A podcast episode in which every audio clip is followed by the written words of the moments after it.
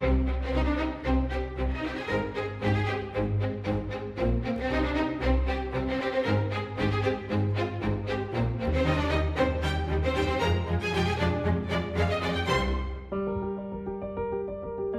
Não há de facto uh, verão nenhum em que não pensemos, em que não vejamos na televisão, em que não ouçamos na rádio a volta a Portugal em bicicleta, mas uh, nem sempre ela pode acontecer e temos visto aqui ao longo desta semana que sempre por motivos muito fortes. Qual é o próximo? Bem, o próximo vamos para julho e agosto de 1975. E eu vou enumerar algumas localidades: Estarreja, Aveiro, Oliveira das Meias, Castelo Branco, Ponta Delgada. Depois temos também Braga e Valença, Águeda, São João da Madeira, Penafiel, Ponta Delgada. Estas são algumas das localidades, algumas, em que em julho e agosto de 1975 nós tivemos assaltos a sedes de partidos de esquerda, é a chamada violência anticomunista que vai marcar profundamente este verão de 1975. Nós temos um, um país em que a expressão guerra civil começa a, a entrar em alguns títulos, encontramos-la em alguns títulos, encontramos-la também em algumas referências e algumas intervenções dos líderes civis e militares da época.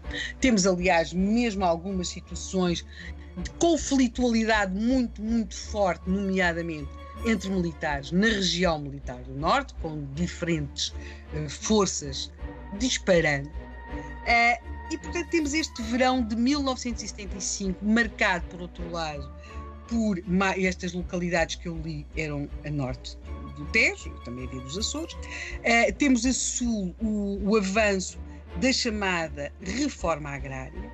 Temos também a, a multiplicarem-se pelo país uh, manifestações cada vez mais exacerbadas em, em diferentes campos políticos. Temos também, percebe-se isso, que há vários partidos que estão armados. Portanto, ou porque usam armas portanto, quando as sedes são atacadas, ou porque os seus próprios líderes dizem que podem armar muito facilmente alguns milhares de homens. Tivemos uma situação muito, muito, muito, muito complicada uh, em, no Bombarral e em Alcobaça. Uh, em Alcobaça, num comício do Partido Comunista, o Bombarral também com, com, com intervenção de militares, e, portanto, por outro lado, era, era óbvio que no país havia muitas armas espalhadas. Eu aqui já referi a questão dos partidos que tinham armas, mas não eram apenas os partidos. Em primeiro lugar, em Portugal existiam inúmeros caçadores. E logo, consequentemente, havia várias armas, eh, nem todas seriam armas de grande calibre, mas havia muitas armas nas mãos dos civis. Não apenas algumas armas de material de guerra que tinham sido desviadas, mas também armas nas mãos dos civis. Tínhamos também uma população masculina que, por ser caçadora e por ter cumprido serviço militar, uh, também era estava muito familiarizada com o uso de armas. Logo, considerou-se, por tudo isto, muito provavelmente era um pouco arriscado uh, pôr a volta a correr Portugal. Não tanto porque se temesse que houvesse alguma, uh, alguma retaliação armada durante uh, a passagem do pelotão, mas muito particularmente porque a volta, como sabe, não é? Congrega eh, grande, eh, congrega, congrega multidões. As pessoas vão para a estrada, querem ver passar os ciclistas, querem aplaudir aqueles que gostam, juntam-se, vão de um lado para o outro.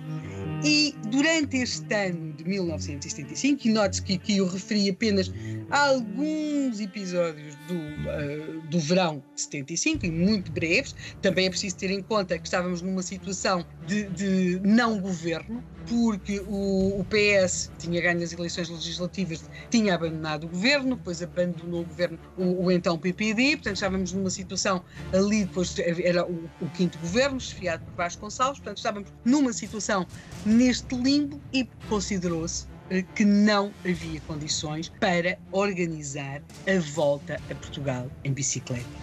Portanto, em 1975 houve um pouco esta ideia que num país que está a viver um processo revolucionário, uma volta a Portugal em bicicleta pode chocar assim de frente com qualquer coisa como violência política, criar mais tensões e, portanto, no verão quente não se pedalou. Um ambiente altamente desaconselhável.